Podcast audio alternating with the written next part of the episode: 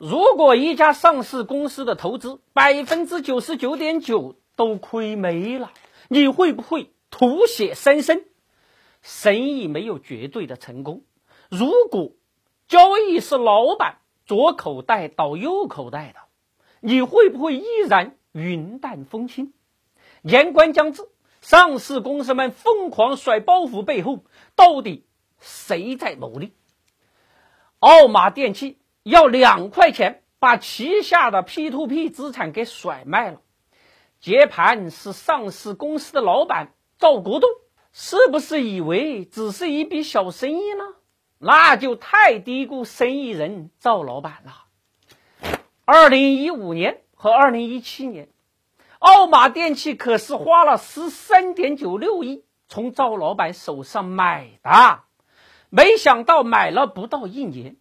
P to P 就开始雷声不断，奥马电器在二零一八年就计提了十一点二一亿的金融坏账准备，同时对收购 P to P 的商誉计提了五点四八亿，导致二零一八年上市公司亏损十九点零三亿。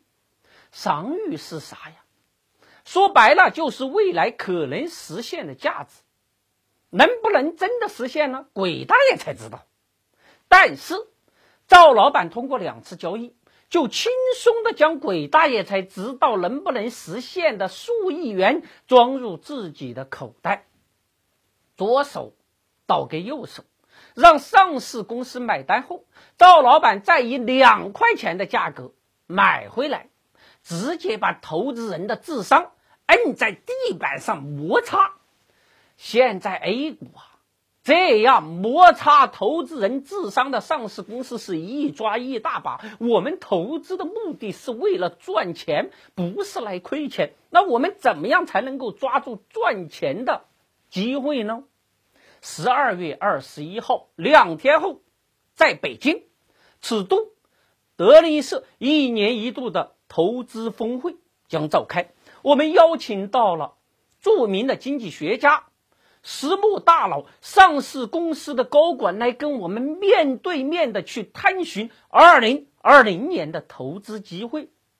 你来不了现场，可以预定我们年会的音频。你只需要扫描屏幕下方的二维码，以及进入德力社微信公众账号或者是尺度 APP，现在开始就可以预定年会音频。早鸟预定期间。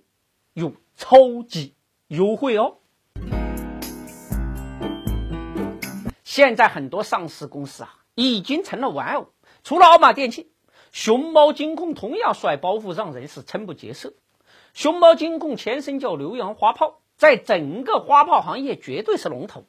到了二零一四年开始搞 P to P，难道老板赵伟平是担心烟花易冷，要进入火热的互联网金融行业？赵老板出手彪悍呐，直接把花炮业务给剥离，甚至公司名字都给改了。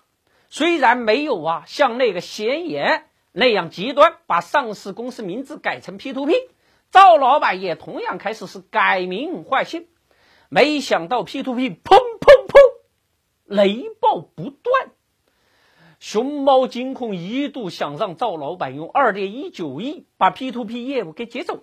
赵老板才不想为投资者买单呢，拖了几个月，现在一块钱甩卖了。ST 宇顺、大盛文化都搞一块钱甩卖，原因是当初豪赌，现在亏成狗，到了退市的边缘，才想起了甩包袱保命。在甩包袱的过程中。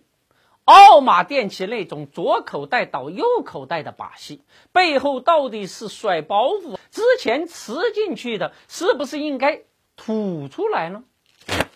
要过年呐，救命的同时，别变成了腐肉上的土酒，把股民身上最后的几滴血都给吸干。那些之前高价倒进上市公司的烂货，应该吃了股民的。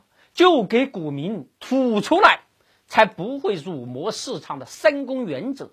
监管部门应该严刑峻法，让做剧者倾家荡产。也许老百姓会说，那真是甘州湖里来了狼，一个比一个凶哦。现在资本市场这一种狼啊多的是，我们要赶走狼，抓住机会。